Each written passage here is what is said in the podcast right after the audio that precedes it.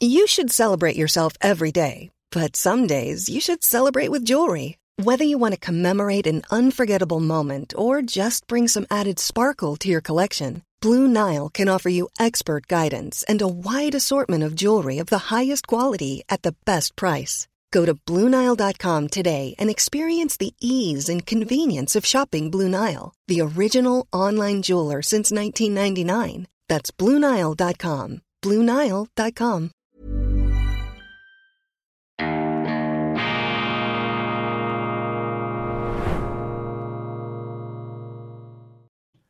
Grüezi miteinander, ganz herzlich willkommen und einen wunderschönen guten Morgen, meine sehr verehrten Damen und Herren, liebe Freunde. Ich begrüße Sie zur schweizerischen Ausgabe von Weltwoche Daily, die andere Sicht, unabhängig, kritisch, gut gelaunt am Donnerstag, am Weltwochetag, dem 7. Dezember 2023, die unglaublichste Geschichte der Welt ist unser Titelthema, die unglaublichste Geschichte der Welt. Ich habe es ja im Daily schon angerissen, die Adventszeit. Wir freuen uns aufs Kommende. Was aber kommt? Weihnachten, die größte Revolution in der Geschichte der Menschheit, der Urknall des Geistes. Ohne Weihnachten keine Aufklärung, ohne Weihnachten keine Demokratie, ohne Weihnachten keine Menschenrechte, ohne Weihnachten keine Schweiz. Ja, die Schweiz ist auch ein Weihnachtsgeschenk des Geistes könnte man argumentieren,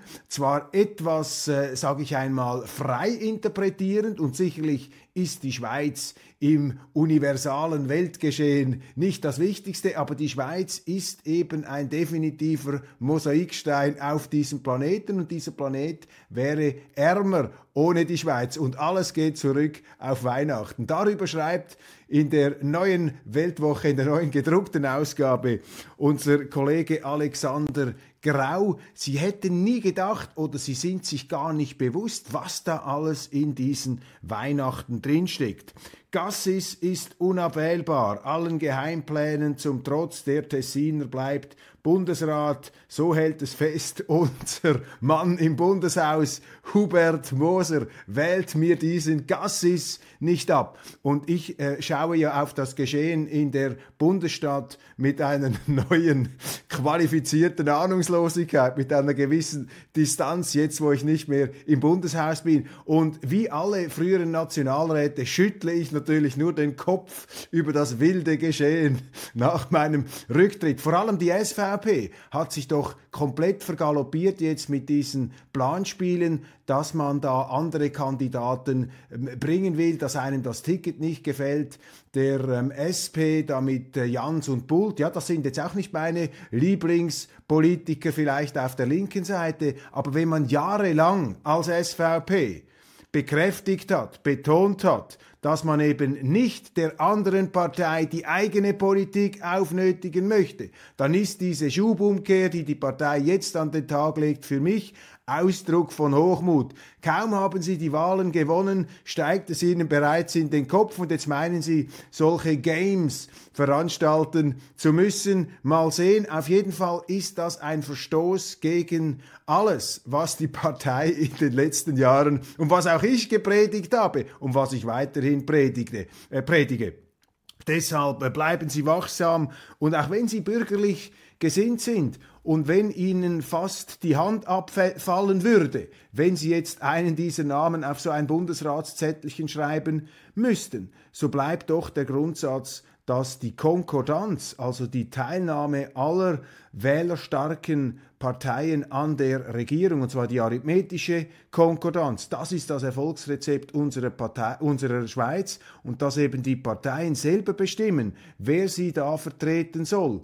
Das ist wichtig. Und wenn die anderen sich anmaßen, weil sie die Mehrheit haben, weil sie es können, einfach eine Vorschlagsauswahl in den Wind zu schlagen, dann ist das ein Akt von Minderheiten, Drangsalierung, der nicht zu dem Bild der Schweiz passt, das ich habe. Grand Prix der Demokratie, erfolgreiche Volksinitiativen sollten belohnt werden. Rainer Eichenberger und Yves Clay sind da mit einer Stärkungsinitiative für die Volksinitiativen am Start. in der neuen Ausgabe. Hubert Moser, der den unabwählbaren Ignazio Gassis ähm, beschrieben hat, ist gleichzeitig der Auffassung, dass Frau Eva Herzog, die Ständerätin aus dem Kanton Basel-Stadt, besser sei als Jans und Bult. Also er optiert, er plädiert hier auch für so eine Sprengkandidatenvariante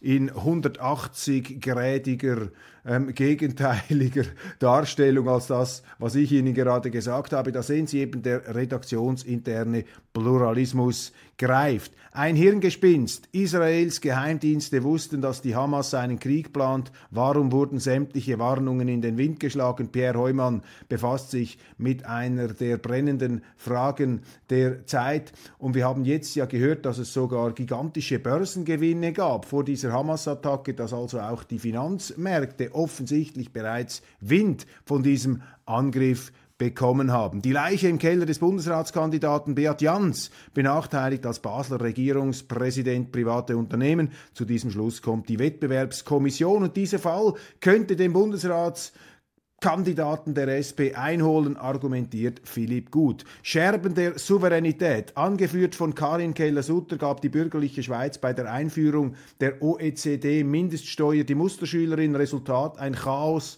zum Nachteil des Landes. Marcel Odermatt, ebenfalls Bundeshaus mit einer ganz wichtigen Argumentation, mit einer ganz wichtigen Geschichte. Ich glaube, ich war damals in der SVP so ziemlich der Einzige, der gesagt hat, diese OECD-Mindeststeuer, dieses Steuerdiktat der Pleitestaaten, angeführt von den Vereinigten Staaten von Amerika. Sie erinnern sich, unser Kollege Urs Paul Engeler hat damals auch mit einem messerscharfen, mit einem rasiermesserscharfen Artikel diese Steuerreform zerlegt und zwar vor allem deshalb, weil es eine Frechheit ist, ein Skandal und eine Zumutung, wenn uns ein demokratisch nicht legitimiertes Kartell von Pleitestaaten aufzwingen will, welche Steuersätze wir in der Schweiz zu offerieren hätten. Das Steuerrecht ist sozusagen eines der höchsten Hoheitsrechte, nicht sozusagen. Das Steuerrecht ist eines der höchsten und wichtigsten Hoheitsrechte des Volkes. Und da ist die ganze Landesregierung, da ist auch die SVP nach Strich und Faden eingeknickt. Die Unternehmer in der SVP, mit Ausnahme von mir, haben gesagt, wir müssen das machen. Wenn wir das nicht machen, werden wir unterdrückt. Schießt man uns ins Knie, macht man uns fertig, wird man die Unternehmen zwingen, abzuwandern. Das ist das Argument, das damals gebracht wird. Fairerweise muss, wurde, fairerweise muss man sagen, dass dieses Argument nicht komplett an den Haaren herbeigezogen war. Es gab damals eine massive Schwitzkastenmentalität, aber ich habe mich für die Schweiz äh, geschämt damals, weil beispielsweise Viktor Orban in Ungarn, er hatte den Mut zu sagen, nein, wir machen da nicht mit. Und jetzt, was kommt? Die Amerikaner, sie haben sich in letzter Minute wieder ein Schlupfloch herausgehebelt, herausgeellbögelt. Und jetzt werden eine ganze Reihe von Ländern, darunter auch Saudi-Arabien, nicht mitmachen bei diesem OEC-Steuerdiktat. Und die, die das schon eingeführt haben, haben sich selber einen Nachteil einge, ähm, eingeheimst und einen Nachteil verschafft. Sie haben sich also selber in den Fuß geknallt mit dieser Steuerreform. Und das ist doch ein weiteres Beispiel dafür, was passieren kann, wenn die Politik aus opportunistischen Gründen oder aus äh, Angst vor dem Sterben Selbstmord begeht, wenn sie den Fehler macht, einfach aus Angst Nein zu sagen. Und wenn man die Grundsätze außer Acht lässt, dann landet man im Abgrund. Das ist hier wieder einmal zu beobachten und da müsste auch eine SVP ganz massiv über die Bücher, ich kann mich gut erinnern, wie damals diskutiert wurde und mit was für einer gebieterischen, ähm, kaltschnäuzigen Allüre da einzelne der SVP-Exponenten aufgetreten sind und diese Bedenken einfach weggewischt haben. Zu Unrecht, wie sich heute herausstellt und darüber schreibt Marcel Odermatt und das wäre auch ein Thema für mich äh, ohnehin gewesen in dieser Sendung, weil weil sich hier einfach die Anzeichen verdichten, dass selbst die bürgerlichen Gralshüter, als die sie sich sehen, die Gralshüter der schweizerischen Unabhängigkeit, absolut abhängig von den Vereinigten Staaten von Amerika, von dieser greisen Regierung. Keine Altersdiskriminierung. Ich habe einen großen Respekt vor dem Alter. Aber man muss auch sehen, wenn es dann irgendwann zu viel ist, wenn dann die Milch sauer wird. Und das ist meines Erachtens der Fall. Wir haben eine hochideologische Regierung in den USA, angeführt von einem Präsidenten, der vermutlich nicht ganz so Millions of people have lost weight with personalized plans from Noom, like Evan, who can't stand salads and still lost 50 pounds. Salads, generally, for most people, are the easy button, right? For me, that wasn't an option. I never really was a salad guy. That's just not who I am. But Noom worked for me. Get your personalized plan today at Noom.com. Real Noom user compensated to provide their story. In four weeks, the typical Noom user can expect to lose one to two pounds per week. Individual results may vary. Hey, it's Ryan Reynolds, and I'm here with Keith, co star of my upcoming film, If, only in theaters, May 17th. Do you want to tell people the big news? All right, I'll do it. Sign up now and you'll get unlimited for $15 a month and six months of Paramount Plus Essential Plan on us. Mintmobile.com slash switch. Upfront payment of $45 equivalent to $15 per month. Unlimited over 40 gigabytes per month. Face lower speeds. Videos at 480p. Active Mint customers by 531.24 get six months of Paramount Plus Essential Plan. Auto renews after six months. Offer ends May 31st, 2024. Separate Paramount Plus registration required. Terms and conditions apply if rated PG. Ich hätte jetzt fast ein Wort mit vier Buchstaben gesagt, das man nicht sagen sollte, ähm, der vielleicht nicht ganz so verwirrt ist, wie es zum Teil den Anschein erweckt, aber da stimmt definitiv etwas nicht mehr und die Aussicht auf die Vereinigten Staaten, dass wir da entweder einen Präsidenten haben, der aus der Demenzabteilung eines Altersheims oder aus dem Gefängnis die Supermacht, die Führungsmacht des Wertewestens da ähm, steuert, die löst bei mir jetzt nicht äh, unbedingt äh, größte Euphorie aus. Aber wie auch immer, die Schweiz muss für sich selber schauen, Switzerland first, und da hat man große Fehler gemacht. Eine interessante Beobachtung. Der Plagiatsjäger Stefan Weber in Salzburg hat seinerzeit, Sie erinnern sich vielleicht, den designierten Direktor des Gewerbeverbands Henrike Schneider gestürzt weil er in der Dissertation von Schneider angeblich oder tatsächlich Unstimmigkeiten, ein paar Plagiatstellen entdecken konnte. Die Neue Zürcher Zeitung hat sich damals wie eine Hyänenhorde auf diesen Henrike Schneider gestürzt. Man hat in doppelseitigen Berichterstattungen den regelrecht aus dem Amt geschrieben, er konnte sich nicht mehr halten, auch innerhalb des Gewerbeverbandes ist es losgegangen. Nun hat der gleiche Stefan Weber, derselbe Plagiatsjäger in Salzburg bei der neuen SVP-Nationalrätin Nina Verdüssel, die ihren Doktortitel auch als Argument in ihrem Wahlkampf vorangetragen hat, hat er nicht weniger als 31 Plagiatsfragmente und mehrere falsche Zitate an Textstellen entdeckt und diese auch beanstandet. Und da ist ja interessant, dass eigentlich überhaupt nichts passiert ist. Es gab einen Artikel, auch in der NZZ, also hier kann man hier keinen Vorwurf machen, sie hat mit gleichen Ellen gemessen, aber das Ganze hat sich dann wie ein Lüftchen bis jetzt aufgelöst obwohl der Fall Fair-Düssel eigentlich viel happiger ist, jetzt rein von der Plagiatstechnik oder von der äh, Plagiatsmenge her.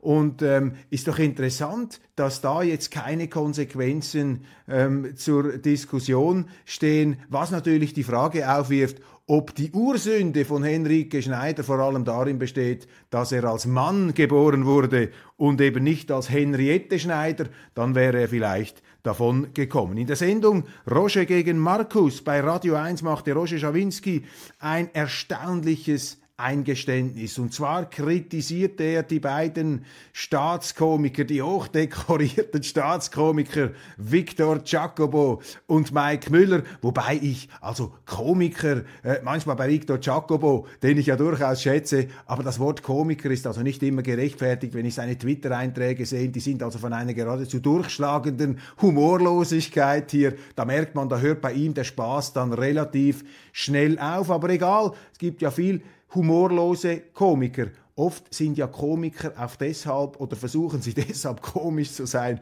weil sie so wenig Humor haben. Das wäre einmal ein Thema für eine gesonderte Sendung. Auf jeden Fall hat jetzt Roger Schawinski auf fast ähm, abrupt überraschende Art und Weise vom Leder gezogen gegen diese äh, Biden, er könne verstehen, dass Uli Maurer, der frühere SVP-Bundesrat, der jetzt ja auch nicht unbedingt zum natürlichen Freundeskreis des Radiopioniers gehört, er habe Verständnis, dass Uli Maurer gesagt habe, beim Schauen des Schweizer Fernsehens solle man keine Gebühren zahlen müssen, sondern Schmerzensgeld bekommen. Ein großartiger Satz von Uli Maurer, eine der großen Pointen des Jahres 2023. Und die hochgelobten Staatssatiriker hätten da eben Maurer fertig gemacht. Er sei zutiefst verletzt, vor allem auch durch die ähm, beiden. Und Schawinski schäme sich, ähm, dass er im Nachhinein, dass er eben Müller und Jacobo auch schon hochgelobt habe, das sei nicht verdient. Also da die späte Einsicht des Radiopioniers, das schätze ich eben an ihm auch, dass er bei allen auch zum Teil wie bei mir. Wir sind ja auch nicht immer optimal aufgestellt und auch äh, wir und ich haben uns schon vergaloppiert und verhauen manchmal auch im Ton. Und äh, das ist das Gute bei Roger Schawinski, äh, dass er doch immer noch fähig zu sein scheint, eine Kehrtwende seines, äh, seines Denkens zuzulassen. Krach zwischen Präsident Zelensky und Vitali Klitschko, dem Bürgermeister ähm, von Kiew, eskaliert nach einem Gespräch Klitschkos mit 20 Minuten. Er gibt dort Auskunft und es mehrt sich nun, ich habe es Ihnen hier ja äh, bereits dargelegt, es mehrt sich die Kritik. Klitschko sagt, er habe immer vor diesem Krieg gewarnt, Zelensky habe die Leute falsch informiert. Und auch hier wieder, meine Damen und Herren, die Welt will betrogen sein. Was haben unsere Medien, unsere Politiker diesem Zelensky nachgehechelt, sind ihm nachgelaufen?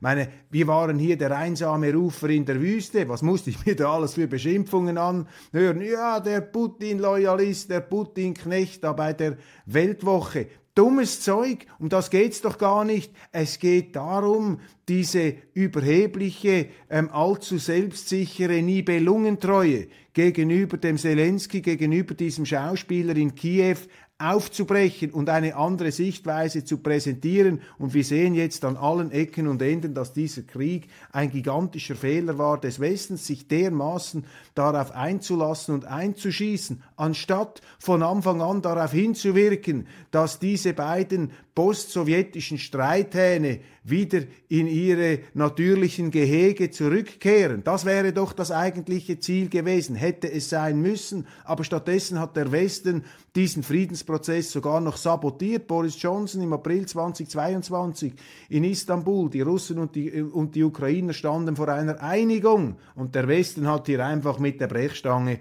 reingehauen und bei uns null Kritik, die Medien im Tiefschlaf, die Medien im Koma und ich bin jetzt sehr neugierig, wie vor allem eine NZZ, eine neue Zürcher Zeitung, das Zentralorgan der Zelensky-Vergötterung, wie diese NZZ aus dieser Kurve, aus der sie schon bereits herausgeflogen ist, wieder hineinkommt. Mal sehen, was da auf uns zukommt.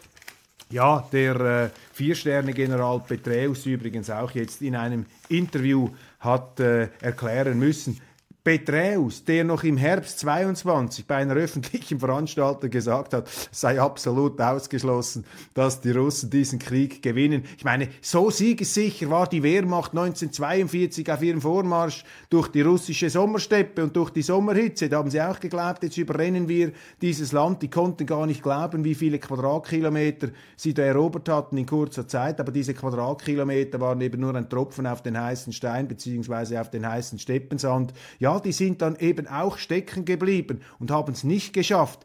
Die Geschichte des Westens gegenüber Russland ist die Geschichte sich immer wiederholender Unterschätzungen. Und jedes Mal holt man sich eine blutige Nase. Und der moralische Skandal, meine Damen und Herren, besteht darin, dass man die Ukraine verheizt hat. Zumindest Teile der Ukraine hat man verheizt. Man hat das ähm, Klima vergiftet zwischen Europa und Russland. Die Amerikaner haben die Europäer fertig gemacht mit diesem Krieg. Meine, die Energieversorgung liegt in Trümmern. Deutschland stürzt in ein Loch der Rezession ab. In Deutschland geht es einfach senkrecht nach unten. Ganz Europa driftet da wie ein, ein, ein leckgeschlagenes Schiff äh, auf einem ähm, sturmgepeitschten Ozean. Ein rostiger Riesendampfer, ein Kahn, ein ehemaliger Vergnügungsdampfer. Überall löchert es und, und lottert es. Das ist äh, die Folge dieses Krieges. Und vielleicht muss es manchmal so weit kommen, dass man einfach auf die harte Tour, auf die harte Tour lernt, wie man sich da verrannt und vergaloppiert hat. Meine Damen und Herren, das war's von Weltwoche Daily. Heute Donnerstag, schweizerische Ausgabe. Jetzt geht's gleich weiter mit dem internationalen Programm. Bleiben Sie dran, denn es bleibt interessant. Machen Sie es gut und äh, verlieren Sie trotz allem nicht die gute Laune. Selbstverständlich nicht in der Adventszeit, erst recht nicht. Wir freuen uns aufs Kommende, auf die unglaublichste Geschichte der Welt an Weihnachten.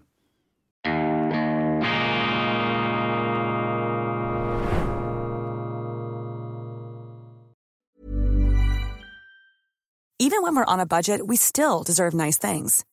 Quince is a place to scoop up stunning high-end goods for 50 to 80% less than similar brands. They have buttery soft cashmere sweaters starting at $50, luxurious Italian leather bags, and so much more. Plus, Quince only works with factories that use safe, ethical, and responsible manufacturing. Get the high-end goods you'll love without the high price tag with Quince. Go to quince.com/style for free shipping and 365-day returns.